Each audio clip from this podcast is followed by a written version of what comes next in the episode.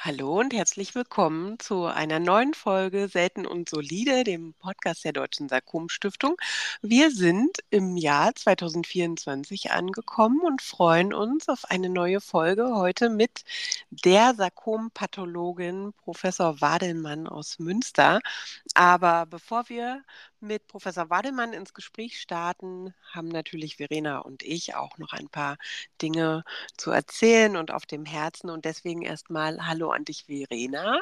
Hallo Odette und allen Zuhörerinnen und Zuhörern ein schönes neues Jahr, so gut es sein kann für alle, die betroffen sind. Genau. Und wir genau. freuen uns auf viele Folgen mit euch. Genau, viele tolle Gespräche. Wir haben so tolle Gäste äh, jetzt im Januar und natürlich auch eine, eine, lange Liste mit Wunschkandidaten. Also das wird, wird ein tolles Podcast-Jahr für uns. Und wir würden gerne starten mit einem klitzekleinen Rückblick aufs letzte Podcast-Jahr. Wir hatten ja viele tolle Gäste auch und, und äh, tolle Folgen. Verena, was war denn dein Highlight? Ja, mein Highlight war ähm, die Folge mit Sebastian Bauer zur Sarkom-Tour. Ähm, die liegt mir ja sehr am Herzen. Die hat mich emotional so stark verbunden mit der Sarkom-Stiftung auch. Und ähm, ja, ich finde das immer wieder toll, was damit auf die Beine gestellt wird. Ähm, und wir hatten ja doch lange gewartet, ein Gespräch mit ihm zustande zu bekommen äh, und haben uns doppelt gefreut. Und äh, ich glaube, es ist auch eine gute Folge geworden, bis auf meine Hustenanfälle. Die könnten ja stimmt. bei dir vielleicht heute auch passieren. Ne? Oh, sag's nicht so laut. ah, ja. ja, aber das stimmt. Das war eine, war eine Folge, auf die wir lange gewartet hatten. Da hast du recht. Und sie war, sie war ja auch sehr Sarkom-Wissen äh, reich, genauso wie, wie auch die Folge, die wir, die wir dann zum Ende des Jahres mit Kai hatten. Ähm, mein persönliches Highlight ist wahrscheinlich eher die Folge mit Maria, mit unserer Kollegin Maria, ähm, deren Mann am Sarkom gestorben ist und ähm, ja, die hat mich doch emotional sehr, sehr gecatcht und auch äh, immer wieder aufgezeigt, wie wichtig unsere Arbeit ist und was unser Antrieb für diese Arbeit ist. Und, mhm. Ja, die ist mir besonders hängen geblieben. Ja, die hat dich sehr äh, emotional berührt. Das war ja auch zu merken. Du warst richtig ein bisschen geschafft hinterher, ne? Oh ja, oh ja, das ließ sich nicht verbergen, das stimmt. Ja, und ähm, leider muss ich auch sagen, ähm, das Jahr ging für uns auch, also für, für unser Team bei der Deutschen Sarkom-Stiftung, ging auch sehr emotional zu Ende. Äh, unsere sehr junge Werkstudentin Lena ist kurz vor Weihnachten gestorben mit gerade mhm. mal äh, frischen 22 Jahren, mit vielen Plänen im Kopf und im Herzen. Und ähm, ja, das, das mhm. hat uns sehr getroffen. Ähm, das ist auch wirklich bitter, dieser, dieses, dieses Wissen, dass wir jeden Tag uns für Sarkome einsetzen und gleichzeitig jeden Tag junge und ältere Menschen an Sarkomen weiterhin sterben. Und mich hat das unheimlich getroffen. Mich hat es aber auch sehr frustriert, weil es mir so ein Gefühl gegeben hat von, mh, hm, natürlich macht das alles Sinn, was wir machen, aber wir sind so langsam scheinbar damit. Es mhm. tut sich scheinbar einfach viel zu wenig und das war, das war ein sehr, sehr harter ähm, Abschluss für das Jahr. Äh, mhm. Dann hat mich Corona erwischt. Damit wow, habe ich, ja. damit habe ich leider immer noch zu tun, wie man wahrscheinlich auch an meiner Stimme hört, aber ich hoffe, dass wir trotzdem äh, hier heute eine gute Folge hinbekommen. Auf Professor Wademann haben wir ja jetzt auch schon lange gewartet und ich glaube, sie ist auch eine der am meisten äh, angefragten Expertinnen in, im deutschsprachigen Raum. Und unsere Fragen äh, sind bestimmt, ja, äh, heiß, heiß zu diskutieren. Ja, mich hat, äh, mich hat es auch berührt, äh, die Gespräche, die wir mit doch relativ jungen Patienten geführt haben. Da war ja Daniel und da war auch äh, Martin und äh, irgendwie äh, fühlt man sich jetzt auch mit den beiden weiter verbunden und guckt, wie es ihnen geht. Und ja, das ist nicht immer leicht. Ne? Ja, das stimmt. Also gerade ähm, die sozialen Medien machen es ja auch möglich, dass man quasi in Echtzeit in Kontakt steht und, und immer wieder nachverfolgen kann, was gibt es denn Neues? Hoffentlich gibt es keine schlechten Neuigkeiten. Das, das ist schon auch immer wieder sehr bewegend und äh, so schön die Verknüpfung auch untereinander ist, so sehr geht es eben auch immer wieder ans Herz, wenn wir sehen, dass die Entwicklung nicht nicht die ist, die wir uns wünschen. Aber deswegen, äh, bei mir zum Beispiel steht ja jetzt mein Geburtstag an. Ich, mm, starte, genau. ich starte jedes Jahr eine Spendenaktion bei Facebook. Das ist so super, super easy und da kann man so toll äh, Spenden generieren und eben auch äh, nochmal ein bisschen Aufmerksamkeit immer für die Thematik äh, erwirken. Und ja, das ist das ist das, was mir mhm. immer wieder Hoffnung gibt, dass wir viele Menschen haben, die uns folgen, denen das Thema eben auch wichtig ist und wir durch deren Unterstützung eben auch die, die Forschung und Awareness und die Zusammenarbeit, die frühere Diagnostik und all diese Themen auf den Weg weiterbringen mhm. können. Und wir kriegen ja auch so tolle Rückmeldungen von euch allen, dass äh, unser Podcast äh, euch wirklich viel bedeutet. Ähm, das freut uns immer zu hören. Ja, und, das ähm, stimmt. Stellvertretend kannst du ja mal eine sehr frische Rückmeldung zitieren. Ja, sehr gerne. Die kam, ähm, die kam über Facebook äh, unter dem Post zu der letzten Folge, die wir mit Kai aufgenommen haben. Und äh, die Betroffene hat da geschrieben, dass die Erfahrungen aus dem Podcast für sie sehr wertvoll sind und dass sich für sie nun die Frage nicht mehr stellt, ob sie ihre Imatinib-Einnahme pausieren sollte. Weil Kai hat uns ja in der Aufnahme berichtet, äh, dass es bei ihm eben ein Versuch war, der ja fehlgeschlagen ist und dass er nun das Medikament weiternehmen wird und ähm, dass, dass diese Erfahrung der Betroffenen, dieser Kommentar zeigt ja genau das, was wir wollen. Wir wollen die Menschen erreichen, wir wollen unser Wissen weitergeben und wir, die Betroffenen, wollen, dass andere Betroffene aus unseren Fehlern, aus unseren Erfahrungen lernen und die gleichen Fehler nicht neu machen müssen. Und das scheinen wir immer mehr zu erreichen. Das ist, das ist auch eine sehr, sehr gute Erfahrung. Mhm. Ja, ja, das ist es. Genau. Ja, sie ja. dankt auch für unser Engagement und unser Herzblut und äh, sagt, unsere Arbeit ist so wichtig und das, das ist Motivation pur. Ah. Treffen wir uns ja auch regelmäßig wieder und machen weiter damit. Ja, und bei der Gelegenheit äh, soll doch nicht ausgelassen werden zu sagen, wir bekommen ja keine Finanzierung großer, äh, groß irgendwie aus Behörden oder Ministerien oder so. Insofern ähm, ist unsere Arbeit wirklich auf Spenden angewiesen. Mhm. Und ähm, ja, das äh, ihr vielleicht dann auch äh, unsere Folgen teilt mit denen, die ihr kennt und äh, abonniert. Das hilft natürlich auch. Ja, auf jeden Fall. Genau. Wer selber nicht spenden kann, der trägt trotzdem durch, durch das Erzählen über unsere Arbeit und wie du sagst, das Teilen unserer Beiträge ja auch dazu bei, dass unsere Arbeit gesichert wird und immer mehr Menschen von dieser seltenen Krebsart erfahren. Ja. Ja. Ja, Gut. und dann, Verena, würde ich sagen, geben wir jetzt mal weiter oder binden Professor Wademann ins Gespräch mit ein mit all unseren vielen tollen Fragen und freuen uns auf ein tolles Gespräch mit ihr. Genau, ich freue mich auch. Dann freue ich mich jetzt sehr, äh, dich, liebe Eva, in unserer Runde hier begrüßen zu können. Äh, stell dich einmal kurz vor. Und zwar, ähm, du bist Professor Dr. Med Eva Wademann, Direktorin des Instituts für Pathologie am Gerhard Domark Institut für Pathologie am Universitätsklinikum Münster. Ist das erstmal so korrekt? Das ist absolut korrekt und es war ja schon ganz schön viel Lametta, genau. Das ist äh, meine ähm, tatsächlich Berufsbezeichnung und auch der Ort, wo ich mich gerade aufhalte. Ist das dann auch die Signatur unter den E-Mails? So lang? Nee, so lang war die nicht. Ne? Doch, doch, nicht so lang. Und da steht sogar noch mehr drunter. Da steht nämlich dann meine E-Mail noch drunter, meine diversen Telefonnummern und da ah, ja. spenden Sie bitte gerne an die Sarkom-Stiftung. Ah, super. Das hören wir ja gerne. Genau. Sehr Mhm. schön. Ja, genau. Und das, ähm, das Motto, das du mitgebracht hast, ist, äh, ohne korrekte histopathologische Diagnose gibt es keine zielgerichtete Therapie. Ja. Und damit würden wir ja schon mitten hinein in die Thematik stolpern, weil ich würde tatsächlich behaupten, die Pathologie ist eins der größten Themen, was äh, eben unsere ähm, Patienten und deren Angehörige am meisten beschäftigt. Also sowohl bei Social Media als auch, glaube ich, bei Karin am Patiententelefon beziehen sich sehr, sehr viele Fragen doch auf die Pathologie. Und deswegen sind wir so super, super glücklich, dass du heute hier bei uns bist und wir ein paar Fragen äh, zum Thema Pathologie gemeinsam beleuchten können. Aber stell dich doch gerne einfach selber nochmal vor, bitte. Ja, also ich bin schon älter.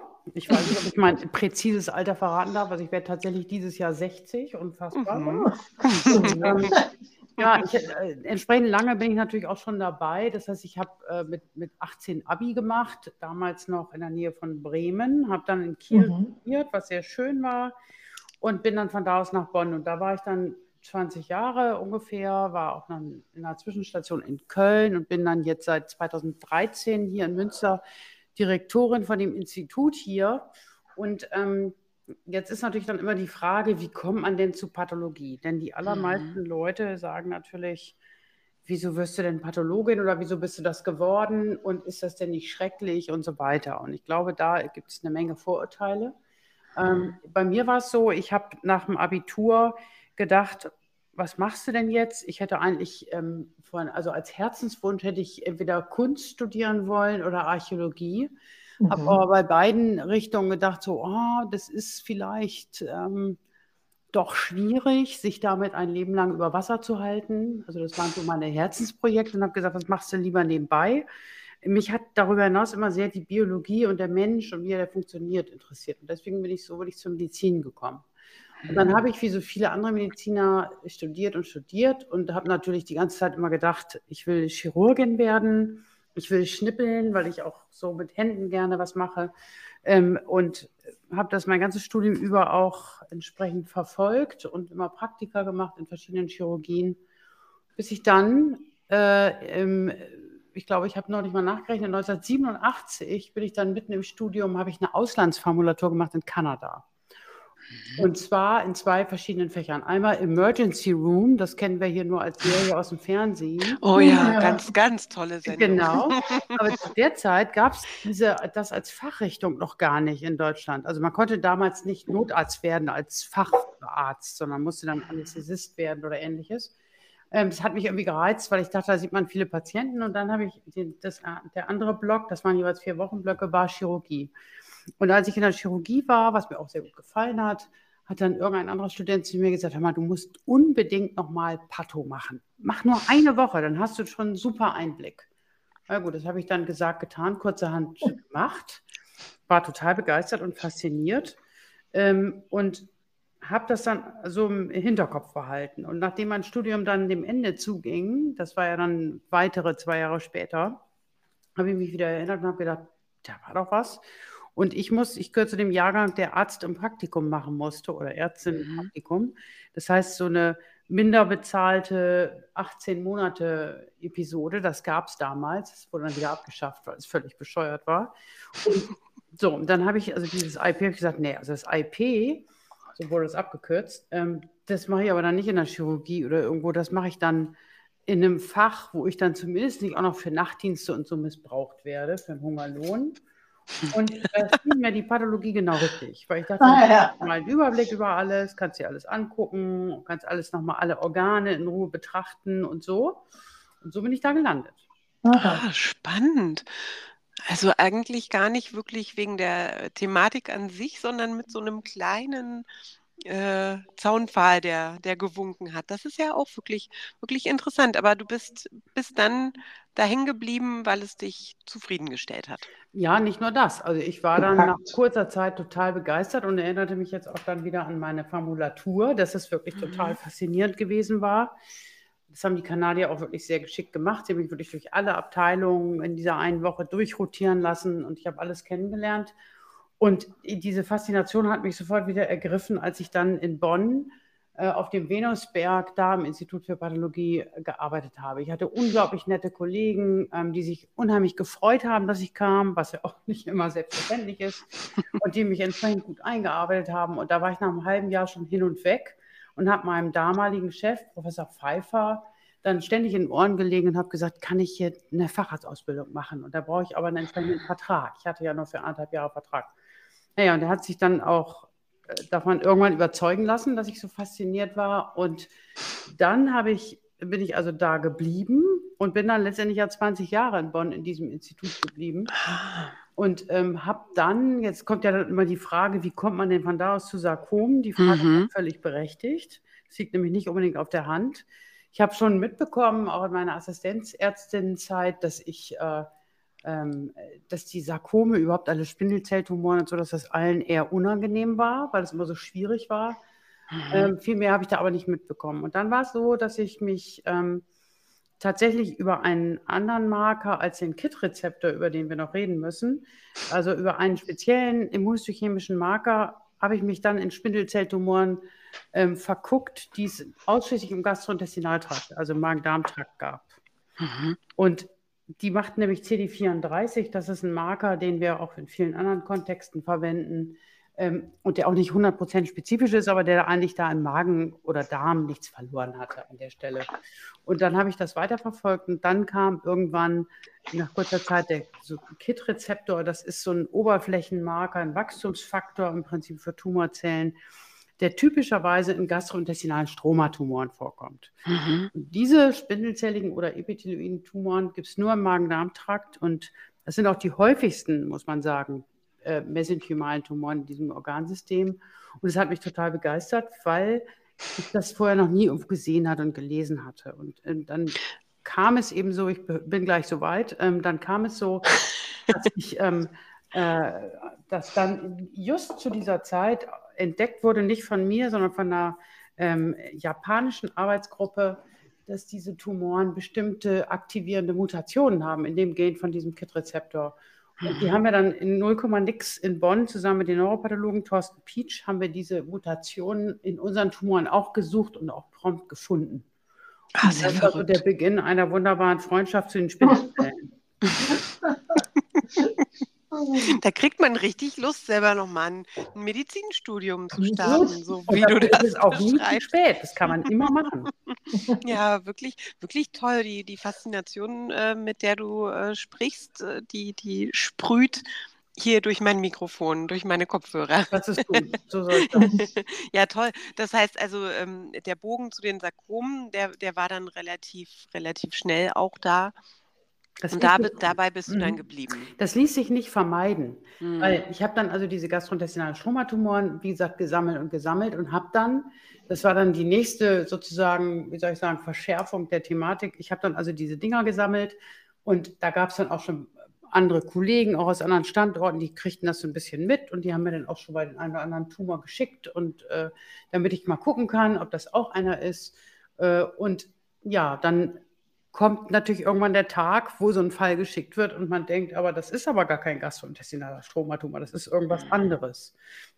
Aber da kann man ja nicht einfach das Ding zurückschicken und sagen, du, das ist nicht das, ich weiß aber auch nicht, was es ist. Dann muss man natürlich schon ein bisschen tiefer eindringen und sagen, wenn man schon behauptet, es sei es nicht, was ist es denn dann? Und so bin ich eben von diesem sehr speziellen und auch fokussierten Thema in eine riesengroße äh, Breite gelangt, denn Ihr wisst ja, dass es über 150 ähm, Weichgewebstumoren gibt in der WHO-Klassifikation. Die gab es damals auch schon natürlich. Mhm. Und da hat man natürlich dann eine Tür aufgestoßen. Da muss man dann erstmal klarkommen, weil mhm. man muss ja dann irgendwie auch was Kompetentes zurücksagen. Und so hat das angefangen. Das war aber ganz leichtfüßig und graduell, weil natürlich sich das nicht so ähm, stark auf andere Weichgewebstumoren konzentriert hat damals, wie das heute der Fall ist. Es war ja immerhin nur im Gastrointestinaltrakt bin ich am ganzen Körper unterwegs, referenzpathologisch, und da kommen natürlich nochmal ganz andere Tumoren äh, ins Spiel, die dann vorher vielleicht gar keine Rolle gespielt haben. Was ich noch aber unbedingt erwähnen wollte, warum ist das dann noch weiter in Anführungsstrichen explodiert? Da muss ich tatsächlich eine Pharmafirma erwähnen. Und das hat mir am Anfang auch ziemlich Angst eingeflößt, weil ich immer Sorge hatte, ich werde da irgendwie ja, bestochen oder das ist irgendwie nicht okay, wenn so ein Pathologe mhm. oder Pathologin was mit der Pharmaindustrie hat. Und das war so. Ähm, diese Firma, die hatte dann eben gegen diesen KIT-Rezeptor einen Inhibitor entwickelt, das Imatinib. Und, äh, mhm. und äh, damals äh, war es aber so, dass die Firma selber auch noch gar nicht wusste, was hat sie denn da jetzt gefunden, weil diese Tumoren ja doch als sehr, sehr, sehr, sehr selten galten. Und dann hat man gesagt, mhm. Äh, sollen wir das überhaupt weiterverfolgen? Das war die Firma, ich muss, darf sie erwähnen, ich hoffe, mhm. das ist keine Schleichwerbung, das war Novartis. Und Novartis hat dann gesagt, naja, also ob wir da jetzt dranbleiben, hm, das ist ja so exzeptionell selten, da müssen wir mal gucken. Und es zeigte sich dann, und dann, deswegen sind die dann relativ schnell auf mich zugekommen, ich hatte eben schon zu der Zeit 100 von diesen Tumoren, von diesen seltenen Tumoren aus unserem Archiv und von Freunden quasi ähm, gesammelt. Und das war viel zu der Zeit damals. Mhm. Und das fanden die super interessant, weil sie natürlich wissen wollten, wie ist denn das mit den Mutationen? Hat das was zu bedeuten? Müssen wir da eventuell, gibt es da auch resistente Tumoren, die gar nicht ansprechen und so weiter und so weiter. Wer tiefer dringt, tut dies auf eigene Gefahr, hat mein alter Chef Professor immer gesagt. so war es auch in diesem Fall. Ähm, ja, und dann haben wir also, wie gesagt, immer mehr Fälle geschickt bekommen für die Mutationsanalyse und es gab dann eine schicksalhafte Begegnung äh, klinischer Art, denn ich war ja bis dato immer nur mit meinen Patho-Dingen beschäftigt und das war äh, mit äh, Professor Reichert und Professor Hohenberger. Mhm. mhm. Beiden, die ja auch in der GIST-Szene auch, äh, und auch in der Sarkom-Szene sehr bekannt sind. Und damals waren die beide noch in Berlin tätig. Ja. In der Charité, ähm, äh, am Max-Delbrück-Zentrum beziehungsweise in Berlin-Buch. Und da war es dann so, da hatte ich dann schon die ein oder andere Veröffentlichung. Das heißt, die hatten meinen Namen schon mal gehört. Das hatte aber für den Fall jetzt gar keine wirkliche Bedeutung.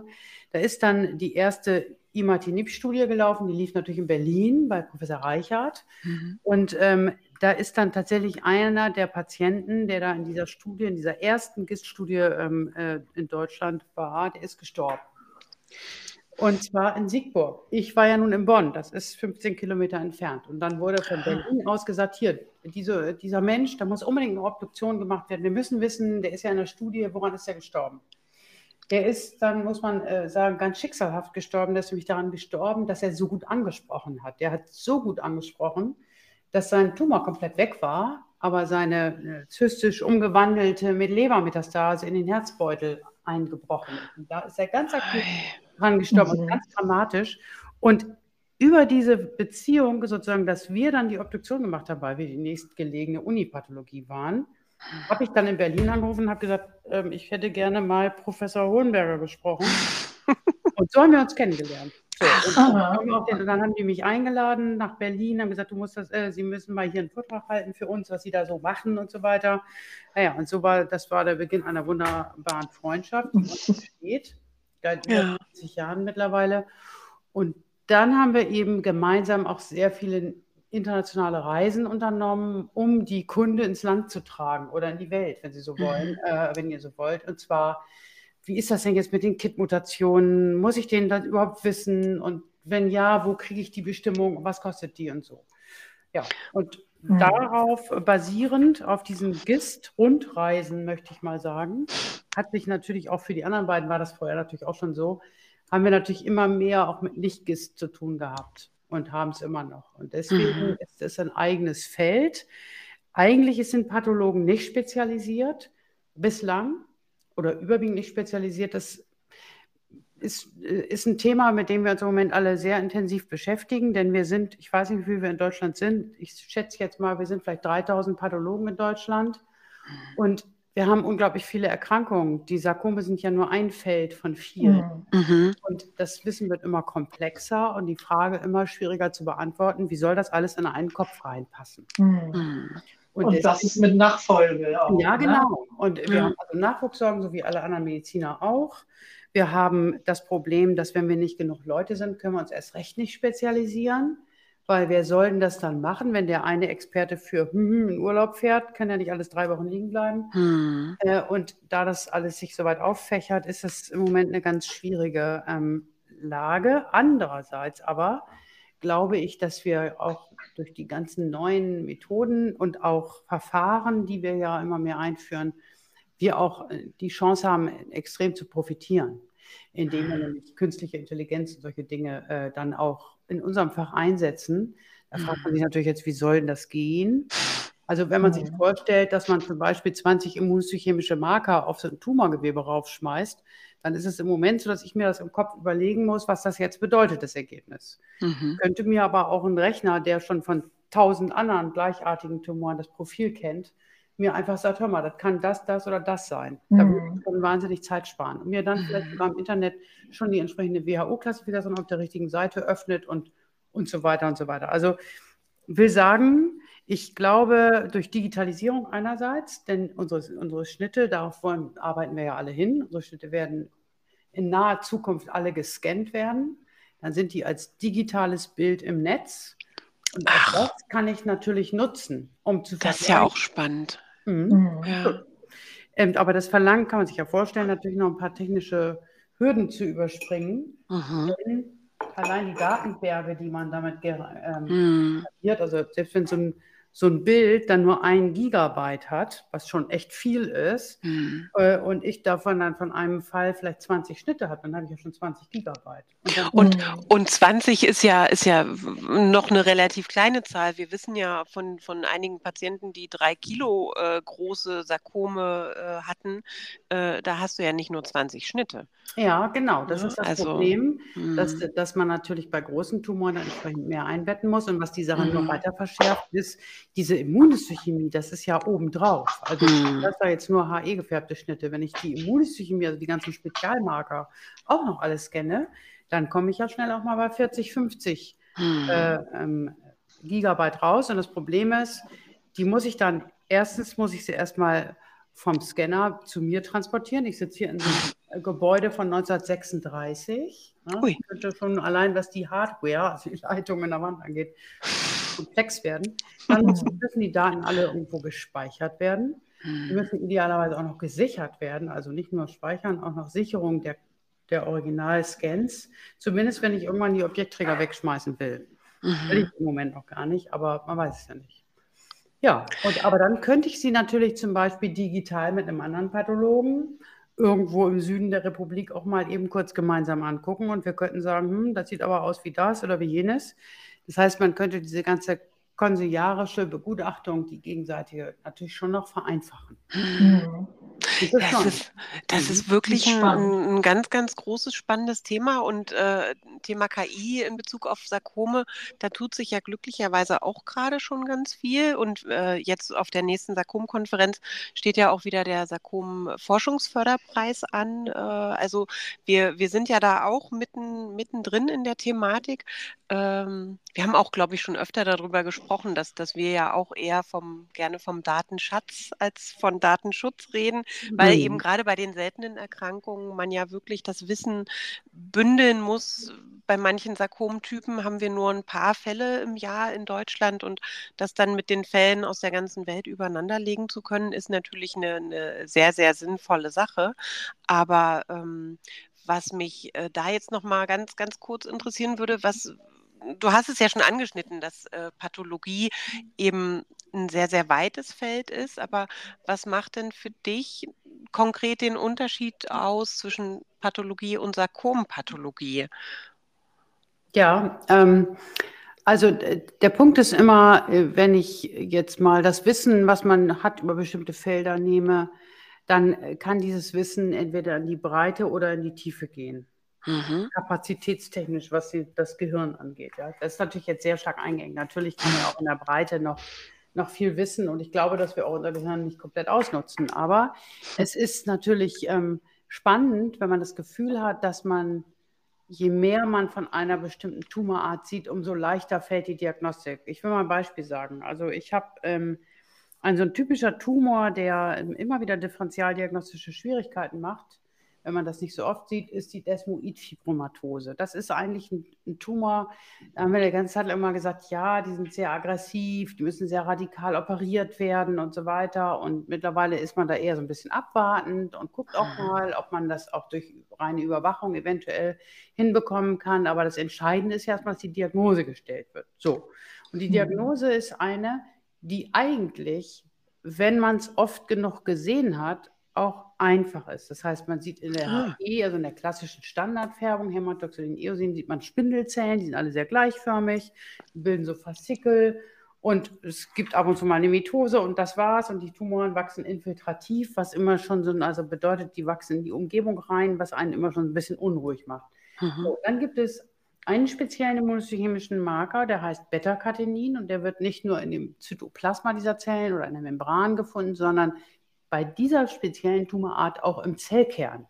Dahin wird er nämlich durch eine entsprechende genetische Veränderung quasi übermäßig hin entsorgt in den Zellkern. Und da schalten, schalten sich dann Gene an, die zu dieser Tumorwachstum führen.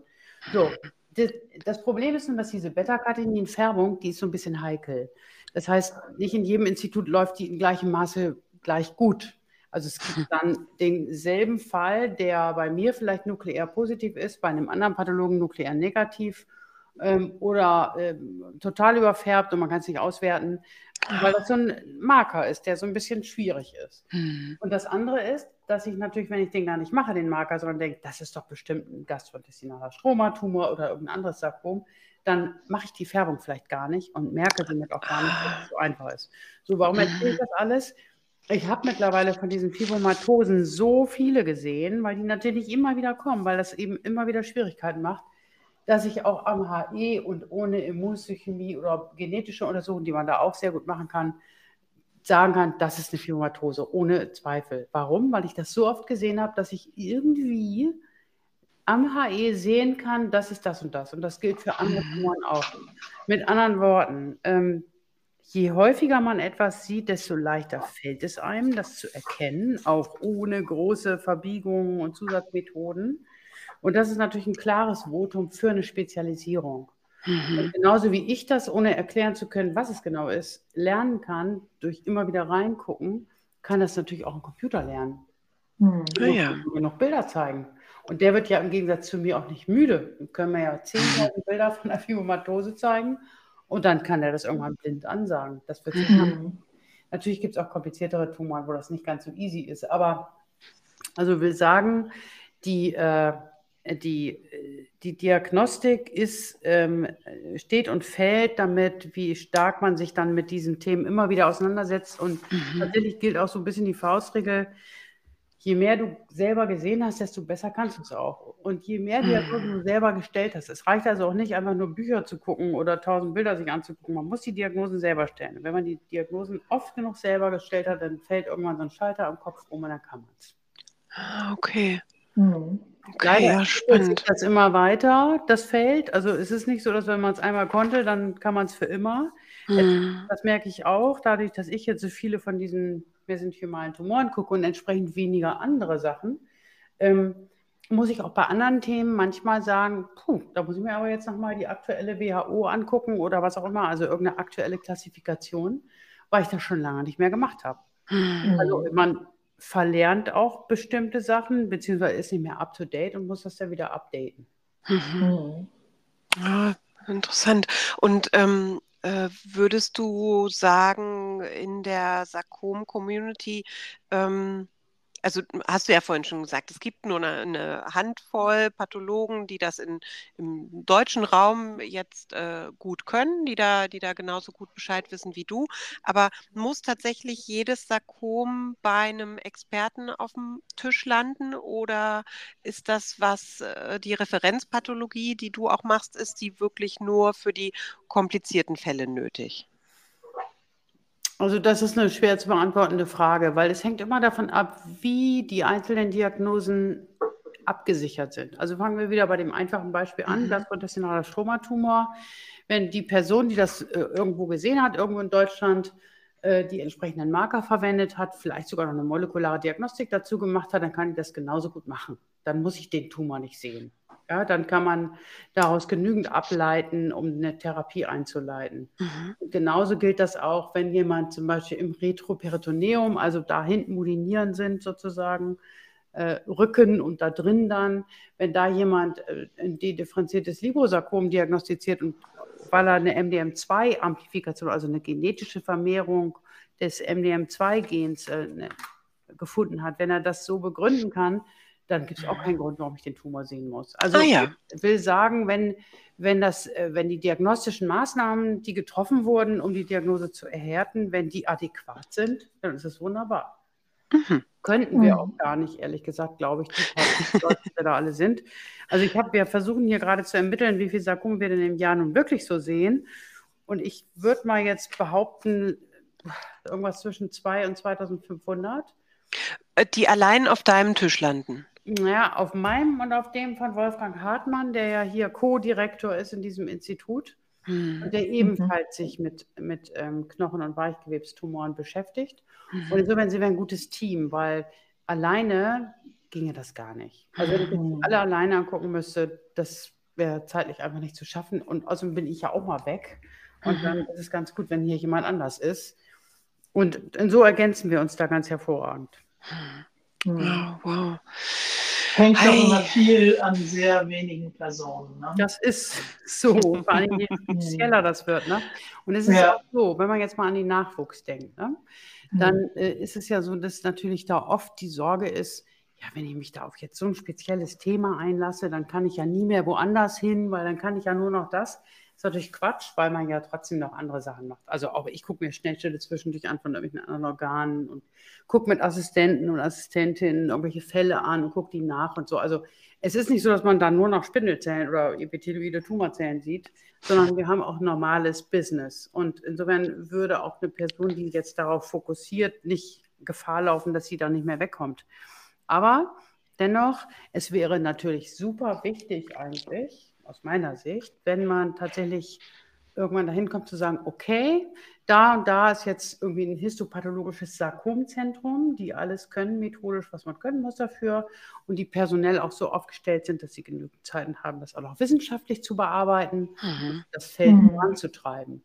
Und bei uns ist es hier eher so, also vor allem, ich habe so bei mir ein bisschen das Gefühl, ich sauf hier so ein bisschen ab unter den ganzen Referenzfällen, denn da sind natürlich auch mal so Eierfälle dabei, wo man als sagt, oh, keine Ahnung. Also wo auch ich Ui. erstmal sage, keine Ahnung. Das sind nicht alles sonnenklare Fälle. Das Mhm. können die Leute ja auch gar nicht schicken.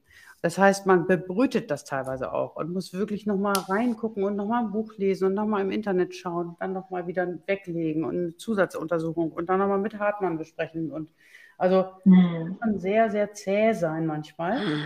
Und dann wundern sich die Leute und denken, boah, das hat ja so lange gedauert, diese Ja. Befundung. Ja. Das ist einfach dann ist die Mhm. Natur der Methoden und auch der Komplexität. Ja.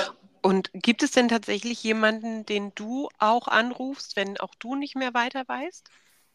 Ja, ähm, also wir haben tatsächlich, äh, machen wir es so, dass wir zum Beispiel mit Abbas Agaimi, dass wir dem auch schon mal den einen oder anderen Fall schicken, wenn wir auch keine Idee mehr haben, ähm, was jetzt Weichgewebe angeht. Ähm, wir haben auch schon mal Kontakt mit dem Kollegen Werner in Berlin, wenn es um Ah, ja. Gibt. Mhm. äh, geht. Wir haben auch schon mal mit Gunhild Mechtersheimer in Heidelberg hier oder da Kontakt aufgenommen. Ja, von der haben wir auch ganz tolle Videos übrigens schon. Also Oh, Eva, du, du kannst auch gerne bei der nächsten Sarkom-Konferenz äh, äh, vor die Kamera, aber von Professor Mechtersheimer haben wir schon tolle, tolle Videos, die man auf YouTube und auf unserem Instagram-Kanal äh, finden kann. Ja, Ja, toll. wunderbar. Kann ich mir ja nachher nochmal angucken. Gerne. Ja. Genau, so und dann haben wir ähm, ähm, international ist natürlich auch mal so eine Frage. Also äh, wen wir schon mal exzeptionell selten, würde sagen seltener als einmal im Jahr, aber immerhin. Also wir haben auch mit Chris Fletcher, wir haben, dem haben wir auch schon mal einen Fall geschickt, den einen oder Mhm. anderen. Und wir haben auch, und ich persönlich mag sehr gerne auch Christina Antonescu, ähm, die, äh, mit der ich auch mehrfach schon zu tun hatte. Man trifft sich dann auf irgendwelchen Meetings und da gab es also auch schon mal diese Interaktion. Und einer, einen würde ich noch erwähnen, ähm, Jerzy Lasota. Das ist der Lasota von Mitin und Lasota. Da gibt es so eine Klassifikation für die gastrointestinalen Stromatumoren, die Risikoklassifikation. Die beiden haben ganz, ganz lange im, AFIP, also im Armed Forces Institute of Pathology, äh, zusammengearbeitet. Das wurde mittlerweile aufgelöst. Dieses AFIP nennt sich das auch im deutschen mhm. Sprachgebrauch. Ähm, aber die beiden haben eben für die GIST-Szene und auch für Tumor total viel gemacht. Aber da ist der Kontakt leider schon längere Zeit abgerissen, einfach weil ja, ich weiß gar nicht, wo er jetzt sich aufhält. Manchmal hm. schreibt man sich dann mal eine E-Mail, aber jetzt nicht so, um Konsile oder so auszutauschen. Okay, also das heißt, du bist tatsächlich weltweit äh, schon vernetzt äh, und auch eben im deutschsprachigen Raum ist, ist es wirklich ja. ein, ein, gutes Netzwerk, wo, wo, man sich ja. auf den Austausch auch verlassen kann. Ja, das geht natürlich auch. Und das ist das Tolle, was mich so total fasziniert. Und das hat ja, wie gesagt, mit diesem GIST, also mit den gastrointestinalen Stromatumoren begonnen. Das war damals schon wahnsinnig interdisziplinär. Das heißt, mit Chirurgen, mit Internisten und Radiologen und Pathologen und wem sonst noch alles, haben damals schon sehr, sehr eng äh, kooperiert und auch gemeinsame Veranstaltungen gemacht. Das war damals, also sagen wir mal, um die Jahrtausendwende herum in anderen Fächern absolut nicht üblich. Da hat er hm. gesagt, also es interessiert mich doch nicht, was der Internist da für eine Chemo hinterher macht. Also ich operiere das jetzt erstmal und so weiter. Ne? Also da gab es hm. viel Distanz. Das heißt, wir haben das alle sehr genossen, dass wir damals schon so eine enge Community waren. Das hat sich mittlerweile ja auf viele andere Krebsarten auch so ausgedehnt, zum Glück. Ähm, aber es ist eben auch immer jetzt noch so, dass auch jetzt es noch sehr interdisziplinär ist und dass man sich eben dann auf irgendwelchen europäischen Kongressen oder auch auf, dem CITOS, also auch, mhm. auch über den Teich sozusagen, dann auch trifft und verschiedene Initiativen entwickelt und bestimmte Tumoren gemeinsam sammelt und dann analysiert und Therapien entwickelt und so. Also es ist schon eine, eine sehr tolle Community, weil man alle kennt. Also zumindest habe ich so das Gefühl, wahrscheinlich weil ich schon so alt bin. und, und ähm, darf ich dich mal fragen, wie bist du dann äh, zur Sarkom-Stiftung oder warst du ja auch schon vorher beim Lebenshaus, glaube ich, aktiv? Mhm. Ne? Habe ich ähm, angeguckt, weil ich mich gefragt habe, wann das wohl so angefangen hat. Ja, und wie bist du dazu gekommen, genau? Ja, der älteste von war, glaube ich, 2007 oder so. Aber ich weiß ehrlich gesagt gar nicht, das Lebenshaus gab es ja schon länger. Mhm. Und da war ja Peter Reichert von Anfang an sehr stark mit engagiert. Und da war es nur logisch, dass dann für irgendwelche Veranstaltungen äh, lokaler Art, also sowohl das nationale Treffen vom Lebenshaus als auch die, national, die nationalen Kleingruppen sozusagen, die haben natürlich immer Leute gesucht, äh, die da den Patienten und Patientinnen mal ihre Krankheit erklären. Und so bin ich dann mhm. schnell über die GIST, also wieder über die gastrointestinalen Stromatumoren dazu gekommen. Äh, und ähm, das hat, fand ich total toll und finde ich auch immer noch weil der Austausch mit Patientinnen ist natürlich nochmal was ganz anderes mhm. und ähm, äh, gibt einem selber auch nochmal einen ganz anderen Zugang zu der ganzen Materie. Also insofern, ich fand das von Anfang an ganz, ganz toll. Und äh, es waren so Begegnungen, wie dass dann jemand zu mir kam und sagte, ja, Sie haben meinen Exon bestimmt, also den Genabschnitt in meinem Tumor, der, der betroffen war und das ist ja interessant und so. Also man hat gemerkt, wie die Leute, sehr die Leute sich eben auch mit ihrer Krankheit natürlich identifizieren und auseinandersetzen und wie wichtig mhm. die Information ist und wie, wie, dringend notwendig es auch ist, dass man auf, äh, aufgeklärte und kompetente und selbstbewusste Patienten und Patientinnen mhm. hat, die dann auch bei ihrem jeweiligen Arzt oder Ärztin dann auch ein entsprechendes Wort einlegen können. Denn, das ist mir damals auch schon aufgefallen und hat mich immer schwer erschüttert, je nachdem, in welchem Kontext man da unterwegs war, und da war es ja auch immer interdisziplinär, da war immer ein Onkologe dabei, ein Chirurg, Pathologe, wer auch immer sonst noch. Das war teilweise Hanebüchen, was die anderen erzählt haben. Es hat mich mhm. des Wahnsinns getrieben. Ja? Da musste ich dann auch immer einmischen und sagen, also hören Sie mal hier, das würde ich aber jetzt anders sehen und so. War für die Leute wahrscheinlich ganz unterhaltsam. Aber da wurde mir klar, dass Aufklärung das A und das O ist. Ja? Und es ist auch mhm. heute noch so, dass mich Leute anrufen wegen der Erkrankung GIST, die seit 20 Jahren jetzt wirklich sehr, sehr gut beforscht wurde und wo eigentlich alles klar ist, wo es Leitlinien gibt, wo alles geregelt ist, mehr oder weniger, die wirklich hanebüchende Fragen stellen. Mhm. Also Medizinerkollegen, also jetzt nicht Patienten. Mhm. Ja. Und ich dann denke so, boah, gibt es doch gar nicht.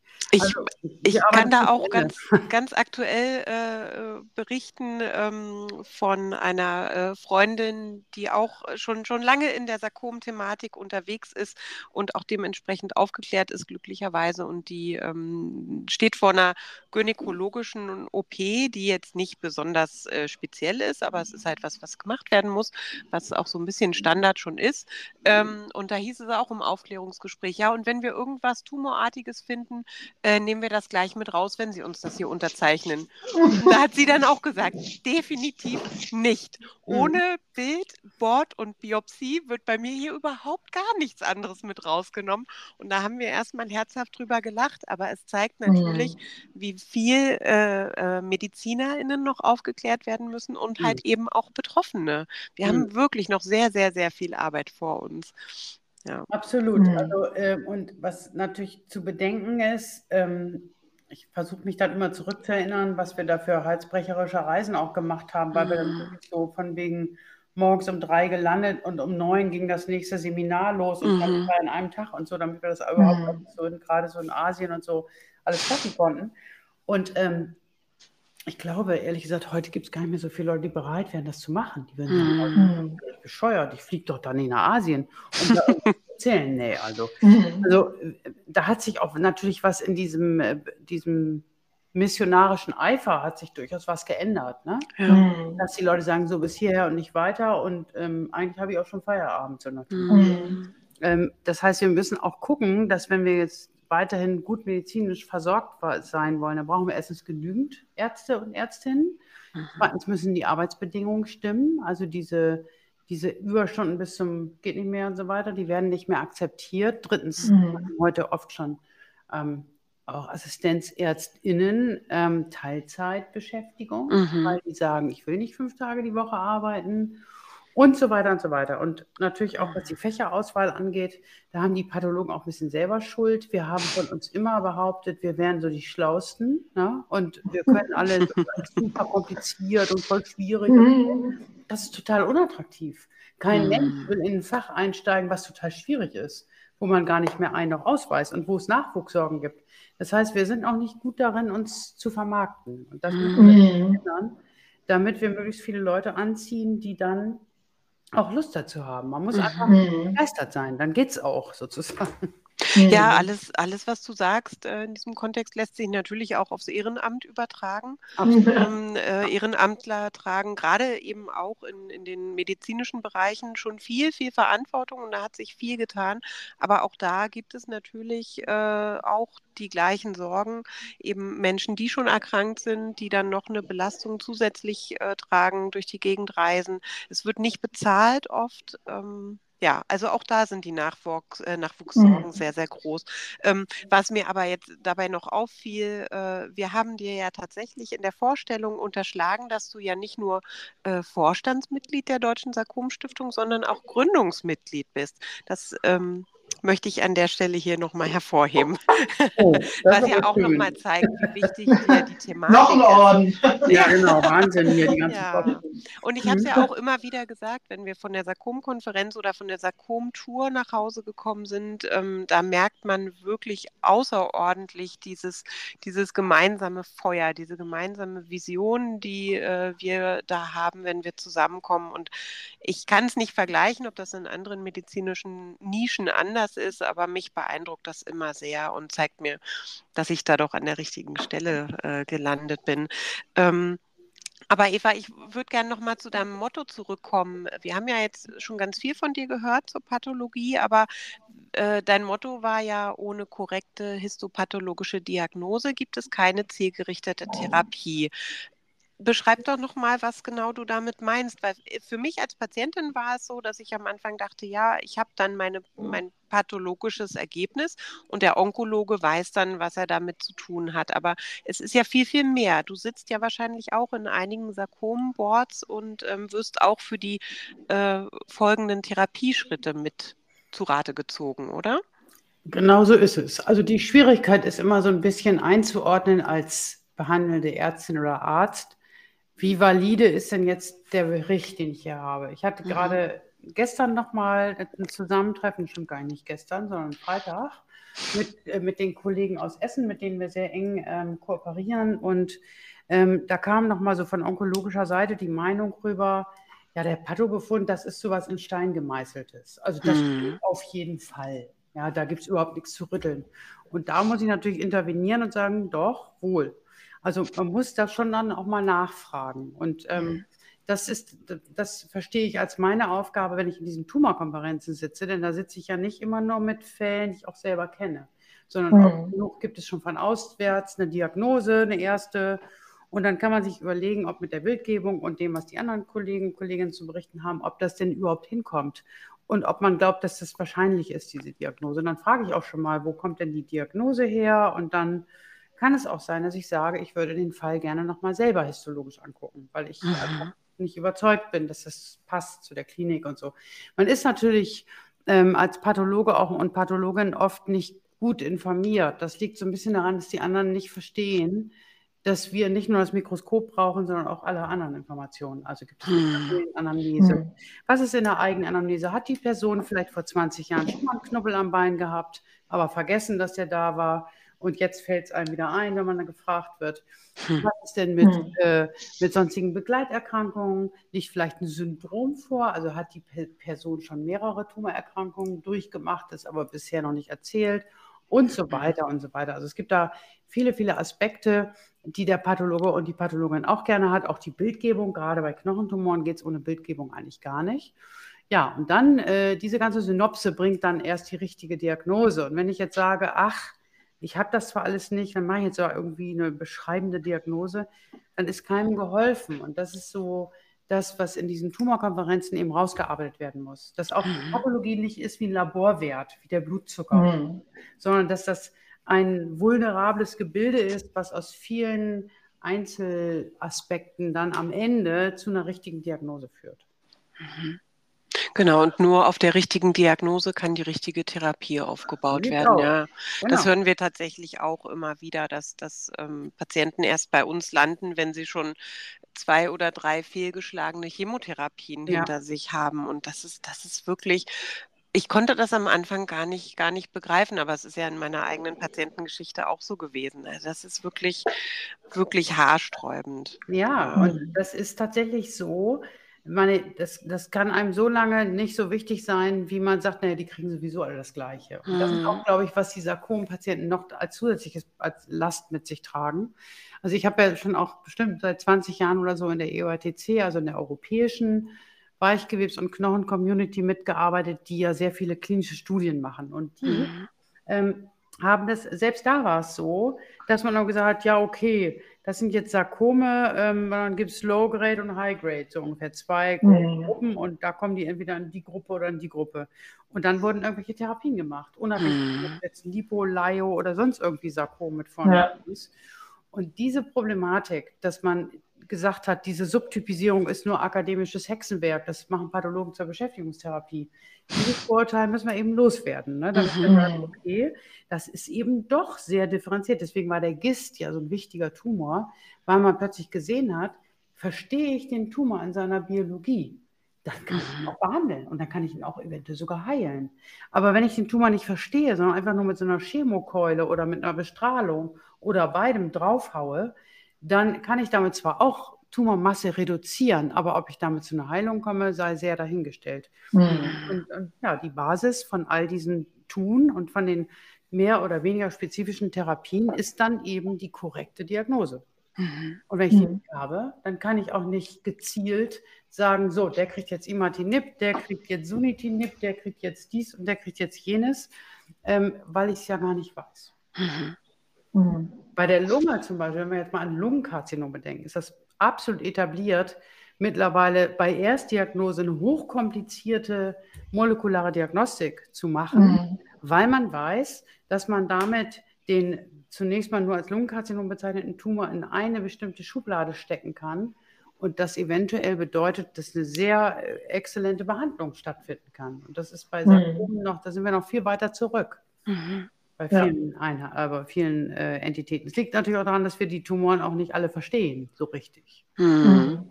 Aber das wird ja besser. Also Glücklicherweise, genau, genau. Je tiefer man einsteigt, desto mehr Antworten bekommt man natürlich auch. Aber genau. andererseits werfen sich ja auch viele Fragen auf. Also das, das, äh, ja, haben wir, haben wir auch schon öfter gehört. Aber ja, wir sind da, wir sind da auch zuversichtlich, dass sich viel tut. Aber das ist auch eine der Fragen, die wir natürlich haben. Ähm, gibt es denn für dich so ein herausragendes Ergebnis äh, der, der Forschung und der, der ähm, ja, Sarkombehandlung in den, in den letzten Jahren? Ja, aber so ein Meilenstein. Immer, das sind aber immer so punktuelle äh, Beobachtungen, die sehr speziell sind, weil tatsächlich es sehr schwer ist für die große äh, Menge der High-Grade-Sarkome, also der richtig bösen Sarkome, was ganz äh, Durchschlagendes zu finden. Ähm, was bei spezielleren Tumoren, wo ich wie beim GIST eine spezielle Mutation habe oder wie bei anderen Sarkomen spezielle Translokationen, da, da fällt es am Ende leichter zu verstehen, wie der Tumor tickt und dann auch zu behandeln. Ähm, aber trotzdem durch äh, ein, ein, wirklich eine Beobachtung, die ich glaube, die uns in Zukunft wirklich weiterbringen wird, bei den Sarkomen noch am Anfang stehend, ist die Immuntherapie. Mhm. Ähm, und das ist auch etwas, was natürlich tumorübergreifend ähm, völlig faszinierend ist, nämlich dass man sagt, wenn ich meinem Körper etwas zuführe, was ihn, ihn ertüchtigt, zu erkennen, hey, das sind ja Zellen, die gehören gar nicht zu mir, das sind ja böse Zellen, die mache ich platt, dann haben wir echt extrem viel gewonnen. Mhm. Und ähm, das gelingt bei anderen Tumoren, also bestes Beispiel ist das Melanom, ja, was ja auch der schwarze Hautkrebs, was ja auch eine sehr bedrohliche äh, Tumorart ist, mhm. der mit äh, Immuntherapie mittlerweile ganz hervorragend behandelt werden kann. Und solch eine Therapie, die also darauf abzielt, das eigene Immunsystem zu ertüchtigen, oder dem Immunsystem zu ermöglichen, dass es die Tumorzellen als fremd erkennt. Das ist der Clou sozusagen. Mhm. Und da würde man natürlich auch viele verschiedene Sarkomentitäten auf einen Streich unter Umständen erwischen können. Ah, das wäre natürlich ein Traum, ja. Mhm. Weil diese 150 verschiedenen Subtypen, die schon bekannt sind, wie du erwähnt hast, wenn man da jetzt denkt, man bräuchte 150 verschiedene Ansätze, das ist natürlich eine Sisyphus-Aufgabe. Ja. Aber was zu finden, was so zwei, drei Schritte vorher ansetzt und mehrere abdeckt, das ist natürlich echt ein Traum, ja. Das stimmt. Wer läuft denn da im Zimmer rum? Das frage ich mich auch gerade. Verena, bist du auf Abwägen? Ja. Cool. Die schon geflüchtet. ich wollte gerade gucken, ob ich das ausmachen kann, kurz, aber. Wir haben dich erwischt. Wartet mal einen Moment auf mich. Ja, Mach mal weiter. Ja, machen wir. Bis gleich.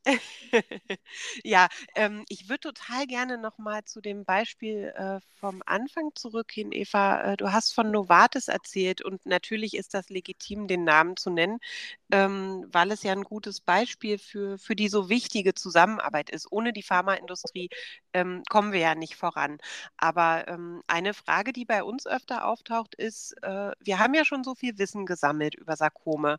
Kann man das jetzt zum Beispiel mit der KI nicht alles in einen Topf werfen und dann Erkenntnisse daraus ziehen. Wir wissen ja leider, so einfach ist es nicht. Aber ähm, äh, wie, wie siehst du das? Kann es öfter so passieren, wie es in diesem Beispiel mit Novartis gelaufen ist, dass es doch Weiterentwicklungen gibt, die, die nicht, ähm, also die, die nicht auf dem klassischen Studienweg passiert sind, sondern die so zufällig äh, heraus, sich herauskristallisiert haben? Mm, ja, das Leben ist ja meistens komplizierter, als es dann so in der Rückschau erscheint. Also tatsächlich ist es so. Ähm, beim GIST war es ja auch nicht völlig zufällig oder ungewollt sozusagen. Und dann hat einer aus Versehen das dann doch richtig gemacht, sondern es war so.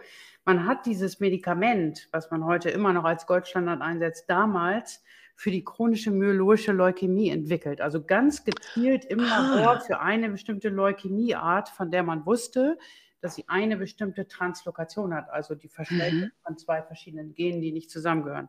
So, und das hat man dann, äh, hat man so quasi so eine Art äh, kleines Molekül ähm, im Labor generiert, um diese spezielle Struktur zu hemmen. Und mhm. das war also quasi, wenn man so will, ein Nebenabfallprodukt, was dann, äh, weil man dann getestet hat und gesehen hat, aha, das passt ja nicht nur für diese spezielle Fusion, also für das Fusionstranskript oder für das Genprodukt von dieser Fusion, sondern es passt auch für den KIT-Rezeptor. Könnten mhm. wir ja mal ausprobieren. Und dann gab es eben, und das ist sozusagen der spektakuläre Beginn in dem Fall, und Novartis hat da einfach, ich sag mal in Anführungsstrichen, Glück gehabt, dass sie diese Substanz hatten, dass die in ihrem Labor entstanden ist, dass man dann, dass dann eben der Heikki Jönssu aus Finnland, aus Helsinki, ähm, zusammen mit verschiedenen anderen Onkologen auf Veranlassung eines finnischen Millionärs, äh, an dessen Frau, die todkrank war, an Gist erkrankt war, die Substanz experimentell ausprobiert hat. Ach, das ist, ja, das ist ja wirklich rein, ganz verrückt. Ja, ja, und das ist ein reiner Zufall, dass es ja. diese Substanz wurde. Und der Entscheider, äh, der wohl maßgeblich dazu beigetragen hat, dass das so entschieden wurde, war George Dimitri, den man so in der mhm. Onkologen-Sarkom-Szene auch sehr gut kennt, der in Boston mhm. tätig ist eigentlich. Und und der, dieser Millionär, der hat also sich dann gesagt, ich suche jetzt alle Onkologen auf der Welt, die mir bedeutsam erscheinen, zusammen und die sollen sich an einen Tisch setzen und sollen entscheiden, was können wir noch tun. Mhm. Und ist zu dem Imatinib gekommen. Und diese, diese erste Patientin, die so schwer krank war, die, ähm, dieser Fall von ihr, der ist dann tatsächlich auch sehr, sehr hochrangig publiziert worden, nämlich im New England Journal of Medicine, was immer so Krone der Menschheit mäßig angesehen wird, also einfach weil es weltweit so viel gelesen wird. Und das war ja nur ein Fallbericht. Und trotzdem mhm. wurde dieser Fallbericht als Durchbruch ähm, gefeiert und entsprechend dort auch äh, dann veröffentlicht. Und diese äh, Frau, die wirklich, also eigentlich kurz davor war zu sterben, hat viele Jahre dann noch gelebt mit der Erkrankung. Also will sagen, dass das so ein, so ein Glückstreffer, ich glaube, den, der gelingt nur einmal im, im, okay. im, äh, im Vierteljahrhundert, weil das tatsächlich, aber es hat natürlich was gezeigt. Es hat nämlich gezeigt, dass wenn ich einen Tumor habe, der von speziell äh, getrieben wird von einer speziellen molekularen Operation und ich ihn an dem Zipfel erwischen kann, dann kann ich echt was machen. Aber mhm. wir sehen auch bei den GIST-Patienten, die nehmen dann dieses Medikament, die sprechen exzellent an, aber die kriegen irgendwann eine Resistenz gegen mhm. das Medikament. Und das ist in einem hohen Prozentsatz so. Und dann muss ich mir was Neues einfallen lassen. Das heißt, diese Tumorzellen sind auch nicht so blöd, wie man denkt. Ja? Die ja. entwickeln Strategien dagegen. Und so ist auch dieses GIST-Thema, weiß Gott, nicht abgeschlossen oder gelöst, sondern natürlich mhm. gibt es da wieder neue Herausforderungen, wie zum Beispiel Resistenzen. Was ja auch viele andere Sarkomerkrankungen äh, betrifft. Und auch da ähm, mhm. haben wir es ja auch äh, teilweise so, dass es irgendwie 20 Jahre alte Medikamente gibt äh, und einfach das scheinbar so jetzt platt gesagt unattraktiv für die Forschung, für die Pharmaindustrie ist, dass es eben einfach keine neuen Medikamente gibt. Und das führt uns ja auch wieder zu dem Thema Spenden und Forschung. Und ja. ähm, wie in dem Beispiel mit der GIST-Betroffenen äh, braucht es eben ja kräftige Unterstützung, um, um die, die Finanzierung eben zu sichern. Ja, also man muss sagen, dass die Forschung ähm, natürlich das gleiche Problem hat wie die Pharmaindustrie. Wenn die Pharmaindustrie sagt, ja, hör mal hier, und wir haben da jetzt eine neue Substanz, die könnte auch bei dem und dem Sarkom wirken, aber das gibt es so selten, diese Erkrankung. Und die Kosten im Labor, um das wirklich bis zur Zulassung zu bringen, das ist ja ein mühsamer Schritt. Von der mhm. Zellkultur mhm. bis zum Menschen, das ist ja eine Riesenentfernung mit ganz viel finanziellen Aufwendungen und viel mhm. Aufwand, den man betreiben muss. Das heißt, es lohnt sich für die dann oft nicht, das weiterzuentwickeln. Mhm. Und Genauso ist es mit der Forschungsförderung, denn die ist ja die Voraussetzung dafür, dass man solche Mechanismen versteht, wo dann eben auch Institutionen wie die Deutsche Krebshilfe oder auch die Deutsche Forschungsgemeinschaft sagen, ja, ist ja alles schön und gut, was ihr da macht, aber das ist so speziell, mhm. da wissen wir jetzt auch nicht, ob das so zielführend ist. Also ich will sagen, ähm, tatsächlich ist die Seltenheit ist tatsächlich oft ein Problem, mhm. weil man nicht den Eindruck erwecken kann, dass man damit dann die Hälfte der Menschheit retten würde, sondern eben nur einen kleinen mhm. Prozentsatz. Und das ist dann nicht äh, oft zu, zu, wenig. Aber wir haben natürlich andererseits auch Initiativen, die das erkannt haben. Ähm, deswegen gibt es eben auch so Zentren für seltene Erkrankungen. Also man mhm. hat verstanden, dass auf der einen Seite natürlich, wenn ich seltene Erkrankungen behandle, habe ich auch nur wenige Menschen damit gerettet. Aber wir wissen ja, jeder gerettete Mensch ist, als hätte man die ganze Welt gerettet. Insofern hm. ähm, äh, ist das auch ein ganz dünnes Argument. Ähm, ja. Und ich glaube, ähm, auch mit GIST zum Beispiel, das Verständnis für diese Situation mit diesen Molekülen, den Rezeptor-Tyrosinkinasen, den entsprechenden Hemmstoffen und so, hat die ganze Welt auch bei Lungenkrebs und anderen Erkrankungen wahnsinnig vorangebracht, obwohl es so ein seltener Tumor ist. Mhm. Deswegen glaube ich, ähm, ist es auch total überholt zu sagen, das lohnt sich dann nicht. Auch bei KISS hat man ja gesagt, naja, das ist ja so selten. Aber wenn sich dann plötzlich alle Patienten auf dem ganzen Erdball zusammentun, dann sind das mhm. viele. Und das gilt mhm. auch für, ähm, für diese ganzen anderen Erkrankungen, äh, die wir äh, beackern, also auch die vermeintlich noch selteneren oder auch wirklich noch selteneren Sarkome.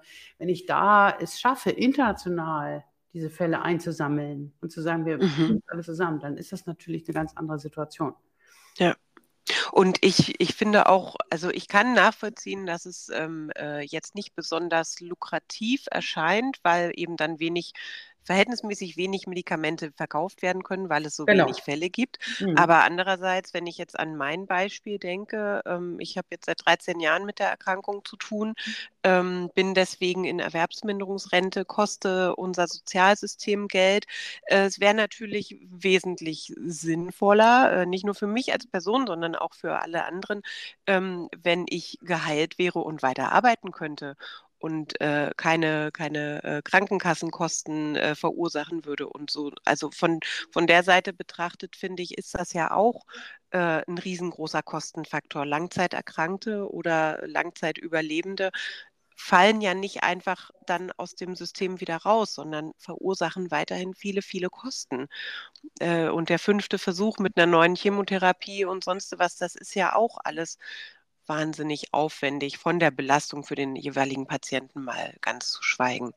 Aber ja. Ja, das, das ist, ist, absolut korrekt. Und ähm, mhm. das äh, Dumme ist eben, wenn das Geld aus verschiedenen Töpfen kommt, dann ist oft dieser Weitblick nicht so gegeben. Das heißt, mm, äh, ja. man weiß dann zwar, ja, das kostet natürlich eine ganz schöne Menge Geld, aber das Pharmaunternehmen, was die, was, das, was die Substanz fallen lässt oder nicht weiter beackert, ich will nicht sagen, dem ist es egal, dass, dass diese Person mit der Erkrankung dann möglicherweise ein schlechteres Outcome hat, als wenn sie das Medikament gehabt hätte ähm, und damit den, die Sozialleistung nicht in Anspruch nehmen müsste und so weiter und so weiter.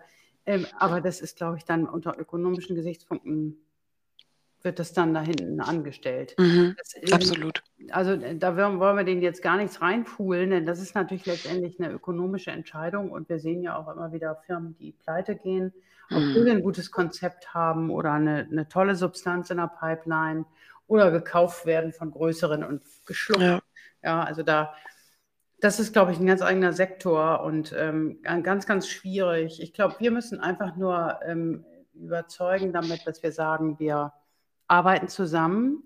Wir sind eben nicht, wie es in anderen ähm, Tumorbereichen der Fall ist, so, dass wir uns das Schwarze unter Fingernagel nicht gönnen und deswegen versuchen, anderen zu spucken, sondern dass wir versuchen, gemeinsam, gemeinsame Sache zu machen.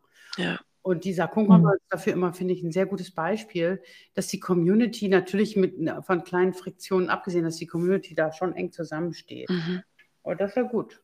Mhm, auf jeden Fall. Gut. Ja. Ja. So, Verena, du bist ja, ja auch wieder da. Ich bin wieder da. Schön. Ich kann bloß, mein, mein Kopfhörer verbindet sich jetzt nicht wieder. Jetzt äh, spreche ich durch Smartphone-Mikrofon, aber es geht ja auch. Ja, ne? Genau, man kann dich trotzdem, ja. trotzdem gut hören. Ja. Hast du denn von, von deinem kleinen Ausflug eine, eine Frage mitgebracht? ja, ich weiß jetzt nicht, über Referenzpathologie habt ihr in der Zwischenzeit gesprochen? Nee, noch nicht so viel. Nee, also ähm, es gibt ja immer so diese Frage, ähm, äh, kann ich das nochmal überprüfen lassen und ähm, warum macht man das eigentlich und äh, kann man das mehrfach überprüfen lassen und äh, das bewegt ja Menschen mit einer neuen Diagnose und vielleicht auch so ganz allgemein hast du einen Rat für neu diagnostizierte Betroffene, was die denn beachten sollen und worauf sie unbedingt drängen sollen oder was sie fragen sollen, so diese, diese ganz handfesten Geschichten. Mhm. Ne? Also die Schwierigkeit mit der Referenzpathologie ist so, dass es nicht gut definiert ist. Erstmal ist nicht mhm. gut definiert, wer ist überhaupt Referenzpathologe oder Referenzpathologin. Also da gibt es keine irgendwie Qualitätsmerkmale oder irgendwas, woran man das bemessen könnte. Das ist also immer eher so Hören sagen. Ähm, und ähm, äh, ob das nötig ist oder nicht, ist tatsächlich etwas, was äh, die Betroffenen nur ganz schlecht beurteilen können. Mhm. Also die wissen ja überhaupt nicht, was ist denn das für ein Pathologe, für eine Pathologin. Wir sind ja, das ist ja auch ein großer Nachteil, wir, wir agieren ja immer so ein bisschen im Verborgenen und äh, meist lernt uns äh, der Patient und die Patientin gar nicht kennen. Mhm. Also die wissen gar nicht, wer, was ist denn das eigentlich? Die denken, oh, ist ein Laborwert. Und mhm. ähm, deswegen ist, glaube ich, das Allerwichtigste, wenn man da ein optimales ähm, Vorgehen haben möchte, dass man sich in einem Sarkomzentrum vorstellt. Und da ist es so, wir haben ja mittlerweile, ich glaube, 20 oder so, vielleicht sogar über 20 mhm. und das werden ja immer noch mehr. Ja. Da kann man zumindest davon ausgehen, wenn die, die müssen als eine Voraussetzung, um das zu werden, müssen die ähm, eine, eine Tumorboard haben, also einmal die Woche mindestens ihre Fälle besprechen. Und da wird natürlich auf diese Komponenten schon mal geachtet. Und da wird auch schon mal geguckt, okay, ähm, was ist denn da jetzt, was steht denn da an dem Befund? Und dann kann man natürlich hoffen, dass alle Beteiligten irgendwie so kritisch sind, dass sie auch sagen, das reicht uns nicht, da braucht man eine molekulare Zusatzdiagnostik oder dies oder das oder jenes, wenn das nicht schon erfolgt ist. Mhm.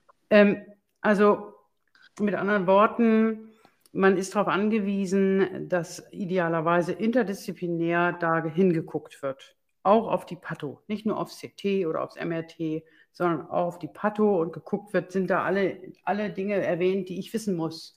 Gibt es da eine mhm. Diagnostik? Ist da ein TNM angegeben und so? Also es gibt viele Parameter, anhand derer man auch einen guten Befund erkennen kann. So. Und wenn der Befund jetzt irgendwie so ist, dass man das, es kann ja auch sein, dass man einfach Zweifel hat. Ne? Einfach unbegründete Zweifel kann es ja auch geben. Ist ja auch völlig legitim. Oder dass man das Gefühl hat, man möchte eine zweite Meinung haben dann ist es äh, sinnvoll, das so unbürokratisch wie möglich zu machen. Idealerweise versucht äh, dann äh, die betroffene Person, den Hausarzt, die Hausärztin zu überzeugen, dass so eine Referenzpathologie nötig ist. Und dieser Hausarzt, Hausärztin kann dann mit einer Überweisung, wo einfach draufsteht, Zweitmeinung oder ne, wenn, mhm. ja, wenn da noch mehr draufsteht, aber das würde reichen schon. Ähm, zum Beispiel mit einer Kopie des externen Befundes dann oder auch über die Anforderung bei dem jeweiligen Pathologen, Pathologen ähm, zu erzielen, dass dieser Fall nochmal weggeschickt wird. Und das ist ein, das ist ein täglich Brot, was wir haben, dass Fälle auf diese Weise zu uns kommen. Und das kann dann entweder der Patient oder die Patientin veranlasst haben oder der Arzt selber, ähm, die Ärztin. Also da gibt es viele Möglichkeiten, wie es dann veranlasst wird. Und nur, nur fürs Verständnis, das kann der Hausarzt, das kann aber auch mein Experte, meine Expertin im Sarkomzentrum veranlassen. Genau, mhm. das ist egal. Mhm. Ähm, man muss natürlich immer so eine gewisse Verhältnismäßigkeit dabei behalten. Ne? Also nehmen wir mal an, mhm. eine Person hat am Oberschenkel einen drei Zentimeter großen Tumor, der so direkt unter der Haut da gewachsen ist, über viele, viele Jahre beobachtet und so weiter. Und jetzt stört es irgendwie kosmetisch und wird weggenommen. Und der örtliche Pathologe sagt, das ist ein Lipom. Hm. Dann muss man sich natürlich fragen, wie wahrscheinlich ist es, dass er sich jetzt da verhauen hat, wenn dieser Tumor da schon seit zehn Jahren ist von mir aus, nicht wesentlich größer geworden ist und jetzt einfach stört. Ne, dann mhm. muss man den wahrscheinlich nicht referenzpathologisch nochmal beäugen. Mhm. Aber mhm. Auch andere Konstellationen, wo man sagen muss, also das ist jetzt aber komisch, das passt jetzt aber eigentlich nicht zur Diagnose. Wenn ein Tumor zum Beispiel ulzeriert, also ne, wenn die Haut da kaputt geht oder wenn der sehr tief sitzt oder sehr schnell groß geworden ist in der Tiefe im Muskel oder so, dann sind das so Situationen, da will man schon sicher sein mit der Diagnose. Mhm. Oder zwei Jahre nach dem entfernten unauffälligen Tumor plötzlich Lungenmetastasen auftreten, ne? was ja auch äh, bei uns relativ Tumor häufig ist. Die Frage, mhm. die ich mir da Ja, genau. ja. ja. Das genau. stimmt. Das ist auch eine gute Frage. Also ja. wenn er gut, als gutartig befunden wurde, dann ist es natürlich schwierig, wenn dann Metastasen auftreten. Mhm. Ne? Da muss man die Gutartigkeit nochmal hinterfragen. Mhm. Und tatsächlich, auch das, also man denkt ja immer, naja, das gab es früher vielleicht mal, aber es ist wirklich so. Auch jetzt kriege ich hier Fälle, wo es, wenn man dann nachhakt, das heißt, ja, da gab es mal so ein Schwannom, das ist ein gutartiger mhm. Nerventumor, mhm. am Unterschenkel vor acht Jahren und dann kommt die, die Patientin oder Patient mit Lungenrundherden mhm. und da ist ein mhm. spindelzelliger Tumor drin. Dann weiß man da schon, okay, ne, das war der mhm. Tumor. Also das ist jetzt ähm, immer eine, eine, Sammlung von Gründen, warum man glaubt, naja, vielleicht liegt es an der Pathologie. Das muss ja auch nicht immer mhm. sein, aber vielleicht auch doch. Und da das eben so seltene Tumoren sind, ist einfach das Risiko auch groß, ne? dass man ähm, über ein Sarkom stolpert und es aber nicht als solches erkennt. Die können so Mhm. harmlos aussehen, dass man denkt, nee, also das ist ja gutartig. Mhm. Und, ähm, Ja, ja. ich sage immer, ähm, die Leute wollen dann immer gerne, weil das natürlich auch lange dauert teilweise und so, wollen dann immer gerne schon mal eine Meinung. Glauben Sie denn, dass das gutartig oder bösartig ist? Und dann sage ich immer, solange ich nicht weiß, wie der Tumor mit Vornamen heißt, also wie er genau heißt, Mhm. kann ich auch nichts zur Gut- oder Bösartigkeit sagen oder wie aggressiv der sich verhalten wird. Ich muss erst genau den Namen kennen und dann kann ich hergehen und kann sagen, okay, was sind denn bei diesem speziellen Tumor die Kriterien? Mhm. Wie groß ist das Risiko von Metastasen? Besteht überhaupt ein Risiko? Wie groß muss der Sicherheitsabstand sein? Und all diese Fragen, die hängen alle an der exakten Bezeichnung. Das, ja. Das bringt mich nochmal äh, tatsächlich auch zu meinem Beispiel. Also ich weiß nicht, ob du dich daran erinnern kannst. Ähm, wir haben aber hier im Podcast tatsächlich auch schon mal mit jemandem darüber gesprochen. Äh, bei mir war es ja so, dass äh, sich in der in dem Sarkomboard in meiner behandelnden Klinik ähm, nur so ein klitzekleiner Schreibfehler eingeschlichen hatte und eben aus meinem äh, fibromyxoiden Sarkom ein Myxofibrosarkom wurde. Oh, Auf den ersten Blick ne, erschien es auch mir als Betroffene wie, naja, mein Gott, das ist einfach nur, die beiden Vorsilben sind vertauscht, aber das wird das Gleiche sein. Mhm. Teil, ein Teil der Ärzte hat das auch tatsächlich so eingeschätzt, aber die liebe Karin, äh, ähm, die ja auch äh, Vorstandsmitglied der Sarkom-Stiftung ist, hat dann äh, den Weg zu dir für mich gebahnt und du hast dann bestätigt, das ist mitnichten der gleiche Tumor. ja. Das sind zwei komplett unterschiedliche Tumore, die auch unterschiedlich behandelt werden müssen. Und das, das äh, passt zu diesem Vornamenbeispiel, wie du Ja, es genau. gerade äh, genannt hast. ja. Das ist auch tatsächlich einer von diesen Tumoren, an die ich denke, wenn ich sage, da kommt nach zehn Jahren kommt plötzlich irgendwas Mhm. und keiner kann sich mehr erinnern, dass da am Bein ja schon mal was war und jetzt ist es eben an einer anderen Stelle im Körper. Also Ja. ähm, tatsächlich, was wir verstanden haben, ist ja mittlerweile, dass auch Tumoren, die sich sehr, sehr, sehr ähnlich sehen, sich genetisch auch komplett unterscheiden können. Und wenn wenn Mhm. wir die Möglichkeit haben, das ist eben auch wichtig, dass wir das nochmal genetisch absichern können, dann sollten wir das auch tun. Und da hat dann eben bei so seltenen Sachen hat natürlich auch nicht jedes Institut all diese Methoden äh, vorgehalten, weil die sagen, pff, was interessiert mich denn diese und jene Essay oder die und die, jene Untersuchung? Das mache ich gar nicht, weil das zu selten ist. Und Hm. das führt dazu, dass, dass man natürlich, wenn man jetzt häufiger mit diesen seltenen Sachen konfrontiert ist, dann lohnt es sich auch, bestimmte Antikörper vorzuhalten oder bestimmte Mhm. Methoden etabliert zu haben, ähm, damit man das dann auch äh, nochmal wirklich sicher machen kann. Das ist Mhm. Patientinnen und Patienten super wichtig, dass das dann auch stimmt. Würde das denn aber äh, bedeuten, jetzt im Zuge der Weiterentwicklung auch der genetischen Diagnostik, ähm, wenn ich eine w- wiederkehrende Erkrankung habe, ähm, kann sich das lohnen, auch jetzt nach zehn Jahren ähm, die Pathologie nochmal neu in Auftrag zu geben, weil es neue Absolut. Erkenntnisse bringen könnte? Ja, absolut ist das auf jeden Mhm. Fall so. Also es ist so, erstens, wir haben ja 2020 eine neue WHO-Klassifikation ge äh, gekriegt. Da sind natürlich noch die gleichen Tumoren drin, die vorher auch drin waren, aber man hat mehr verstanden darüber. Das heißt, man hat Mhm. verstanden, dass man manche Tumoren zum Beispiel in eine andere Familie stecken muss, weil man neue Erkenntnisse gewonnen hat, äh, verglichen mit der davor äh, ähm, existierenden WHO von 2013. Da sind ja sieben Jahre dazwischen. Und seit 2020 sind ja auch schon wieder drei Jahre vergangen. Also da hat sich auch was weiterentwickelt. Will sagen, wenn die Diagnose sehr, sehr, sehr lange her ist, dann kann es sein, dass man es heute vielleicht anders nennen würde und vielleicht auch anders Mhm. behandeln würde. Das hat sich ja verändert im Laufe der Zeit. Insofern wäre ich ähm, durchaus dafür, äh, dass man Tumoren nochmal mit neuen Augen anguckt. Also auch wenn jetzt ein Rezidiv auftritt, ne? dass man einfach, ich mache das eigentlich auch immer, wenn ich so ein Rezidiv kriege und dann steht da, äh, was weiß ich, neu aufgetretener Rund- Lungenrundherd äh, vor fünf, vor, keine Ahnung, vor zehn Jahren, Diagnose eines so und so, dass ich darum bitte, wenn irgend möglich, dass ich das zum Abgleich auch bekomme. Hm. Wie lange wird denn das aufgehoben? Also ja, das ist sehr unterschiedlich. Also es gibt ähm, tatsächlich gesetzliche Vorgaben, dass man die Schnitte mindestens zehn Jahre aufbewahren muss. Und die Blöcke, da gibt es keine gesetzlichen Vorgaben, dämlicherweise. Oh. Ähm, hier ist es bei uns zum Beispiel so, dass wir die ähm, Blöcke und Schnitte seit 1993 aufbewahren. Das sind jetzt also 30 Oha. Jahre. Und natürlich kommen jetzt schon hier unsere, unsere Trödis hier vom, vom Controlling und sagen, ja, also jetzt könnten wir aber die auch mal wegschmeißen. Ne? Das ist ja schon lange genug, weil es nimmt ja Platz weg. Aber Ja, wir ja. können uns noch erfolgreich wehren und sagen, das ist super wichtig für wissenschaftliche Zwecke, la la la und so, dass wir das auch bewahren länger. Weil natürlich kann das ja auch mal eine Generation übersprungen haben oder man Mhm. weiß, was weiß ich, dass die Oma auch mal sowas hatte oder wie auch Mhm. immer. Ne?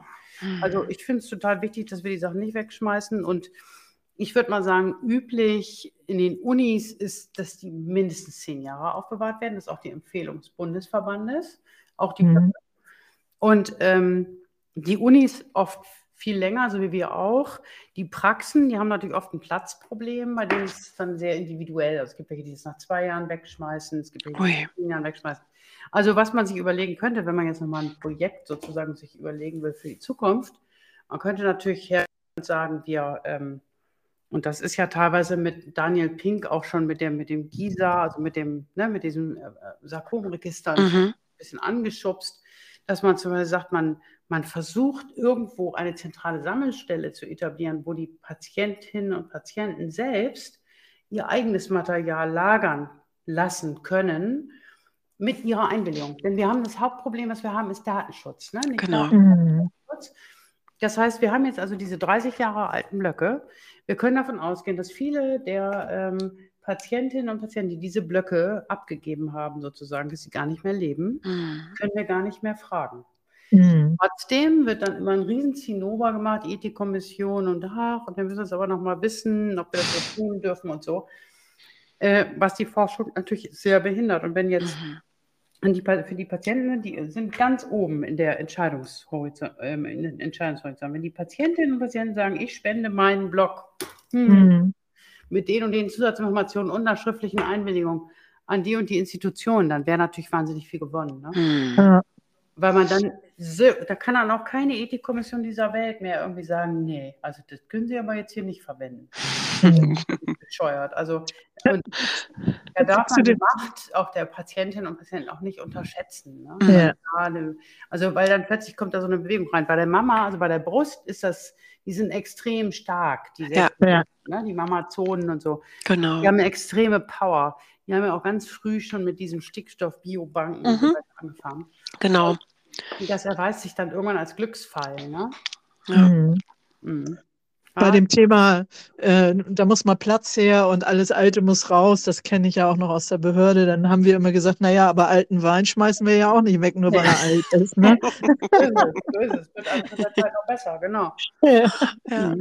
Aber das heißt, ähm, das könnte ein so ein Thema sein, wo du wahrscheinlich sagen würdest, dass das wäre eine Weiterentwicklung, die du dir wünschen würdest für die Sarkom-Community, oder? So eine, so eine, so eine Biodatenbank. Ja, also wenn ich mir überlege, äh, wie, wie viele in der Deutschen Sarkom-Stiftung und zuvor im Lebenshaus, wie viele Patientinnen und Patienten da betreut werden oder sich haben beraten lassen oder wie auch immer, das ist ja Wahnsinn, ne? Mhm. wie viele das sind. Mhm. Und was, was das birgt, also wie viele Optionen das auch birgt, zu sagen, okay, Mhm. ähm, wir haben hier jetzt tatsächlich ein, äh, auch eine Historie dabei. Das ist ja was, worunter die Pathologen am meisten leiden. Wir haben immer dann die Historie nicht, das Follow-up. Das heißt, wir bekommen einen Blog, sehen, aha, das ist ein Leiomyosarkom und dann schicken wir es wieder zurück und wissen nichts. Wir wissen nicht, Hm. wo, wo. Wir wissen nicht, ob die Patientin oder Patient zwei Jahre später noch lebt oder nicht und welche Therapien gemacht wurden und so weiter. Und das ist total schade. Hm. Ja. Weil da Ja, die verständlich. ganzen Geheimnisse. Wenn wir jetzt uns vorstellen, wir haben eine Studie und da sind 100 Patientinnen drin, die werden alle behandelt. Und 99 Patientinnen sprechen überhaupt nicht an, aber eine spricht an und der Tumor verschwindet komplett. Mhm. Dann, dann ist doch diese eine Patientin ist doch der Goldschatz sozusagen, Mhm. den man lernen kann. Warum hat die denn jetzt angesprochen und die anderen 99 nicht?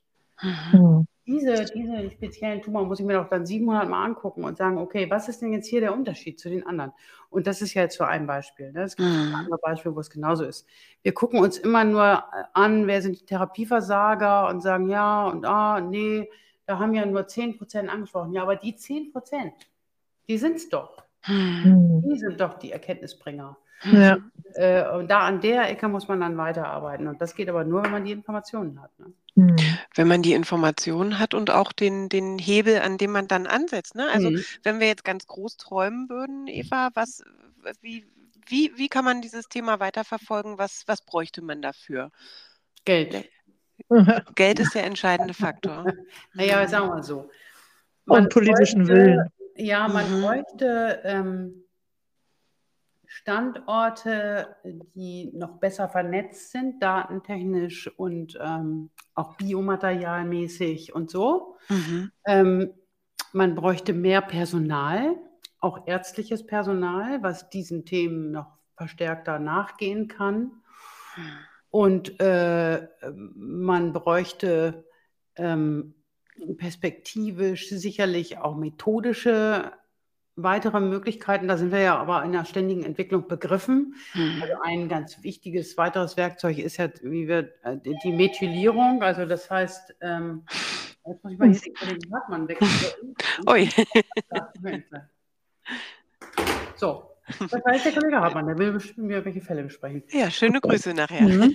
Also man bräuchte ähm, tatsächlich eine gute, noch bessere Vernetzung mit den anderen Standorten, Hm. äh, wo man sich dann eben auch regelmäßig austauschen könnte. Aber das sind alles Wünsche, die immer, wo immer dahinter steht, dass man einfach mehr Zeit bräuchte und mehr Mhm. Leute.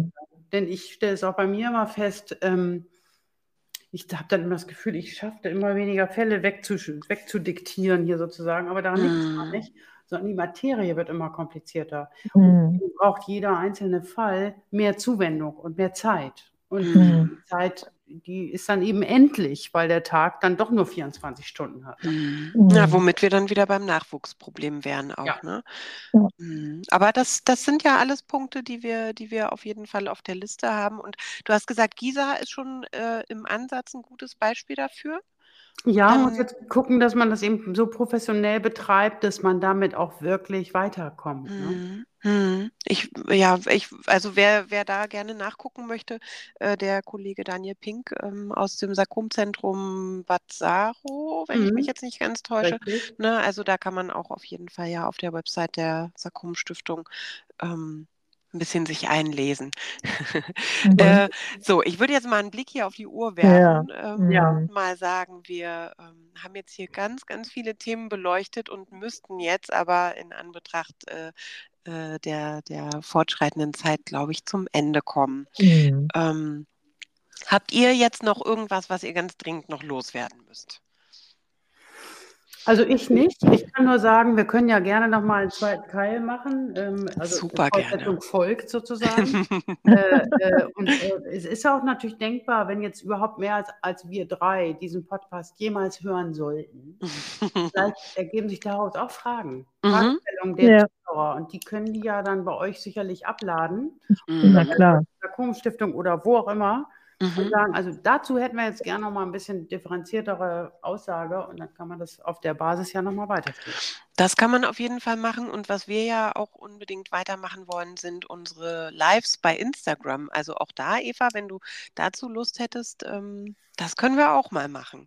Da Ja. führen wir dich dann vorher ein, wie das alles funktioniert. Und dann ähm, ist das auch ein ganz, ganz tolles Format. Also auch da haben wir die Möglichkeit. Aber ja, vielen Ja. Dank schon mal für die Bereitschaft, äh, da nochmal weiter in die Tiefe zu gehen. Ich kann mir vorstellen, dass es da auf jeden Fall Fragen zu geben wird.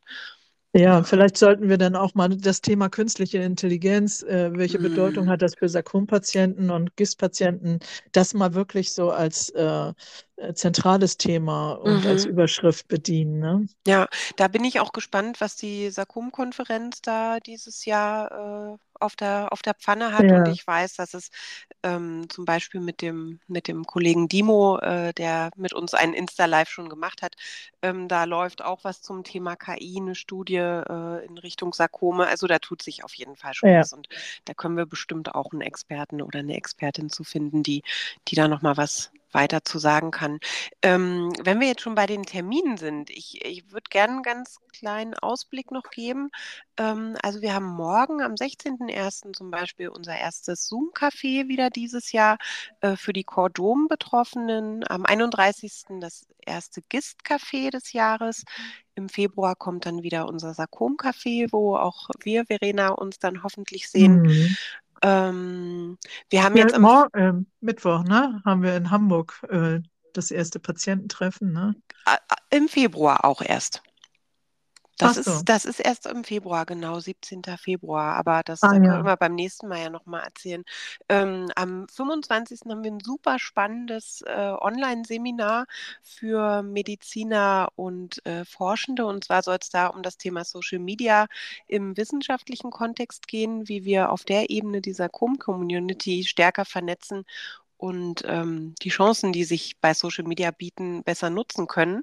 Also auch da an dich, Eva, äh, gerne der Aufruf, erzähl deinen Kollegen und Kolleginnen davon. Das wird ganz, ganz spannend. Das macht unsere Kollegin Maria Brandt die steckt da ganz tief in der Thematik. Und dann äh, denke ich, äh, Eva, wir werden uns sicher beim Deutschen Krebskongress oder beim Krebsaktionstag in Berlin sehen, oder? Das halte ich auch für dringend wahrscheinlich. Äh, ich bin auch immer beim DKK, bin ich auf jeden Fall. Mhm. Ähm, und dann ist ja auch schon bald Sarkom-Konferenz.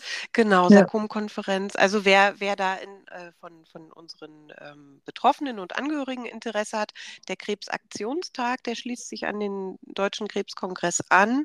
Der ist dann am 24. Februar in Berlin und die Sarkom-Konferenz für die Sarkom-Experten, für die medizinischen Hörer, ähm, die ist vom 7. bis 9. März in Essen.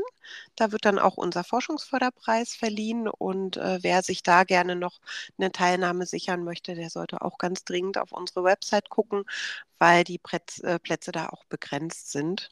Und ähm, das ist aber auf jeden Fall das große Forum, bei dem man dabei sein sollte, wenn man irgendwas mit Sarkom zu tun hat, oder Eva?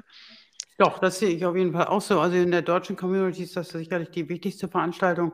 Wir sind natürlich, ähm, dadurch, dass das immer so interdisziplinär ist, auch auf den meisten großen anderen Kongressen vertreten.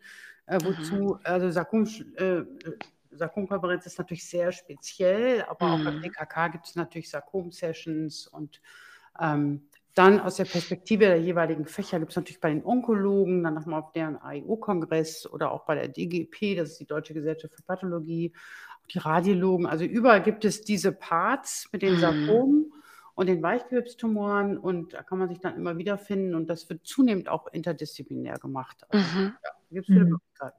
Ja, und ähm, auch da, also die meisten dieser Termine äh, der Kongresse, die du auch genannt hast, das äh, findet ihr eigentlich zum Großteil auch auf unserer Website im Kalender. Alles, was da irgendwie relevant ist für die Sarkom-Community oder dann bei der großen, ähm, äh, nicht Schwester, sondern vielleicht eher Muttergesellschaft äh, bei SPAN, ähm, sind dann eben auch die internationalen Kongresse mitgelistet. Da könnt ihr auf jeden Fall auch reingucken.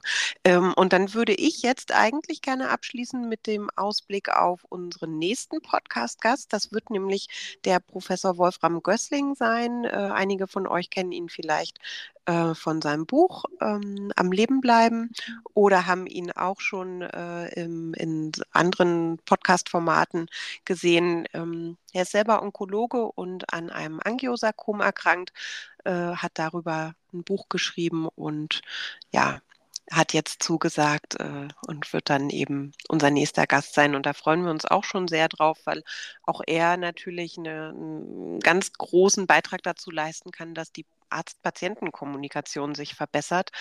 Und das wird sicher auch ein sehr, sehr spannendes Gespräch werden. Ja, da bin ich sehr gespannt drauf. Ja, genau. Und dann, wie Eva schon gesagt hat, äh, schickt uns gerne alle eure Fragen, die sich jetzt an diese Folge anschließen, an podcast.sakome.de. Die greifen wir dann gerne in einer zweiten Ausgabe auf oder eben in einem anderen Format. Das können wir uns dann überlegen. Und dann würde ich an der Stelle jetzt sagen, vielen, vielen Dank für deine Zeit, Eva. Das war jetzt ja. sehr, sehr, sehr ausführlich, aber es ist ja auch wirklich ein super weites Feld und eine sehr spannende Thematik.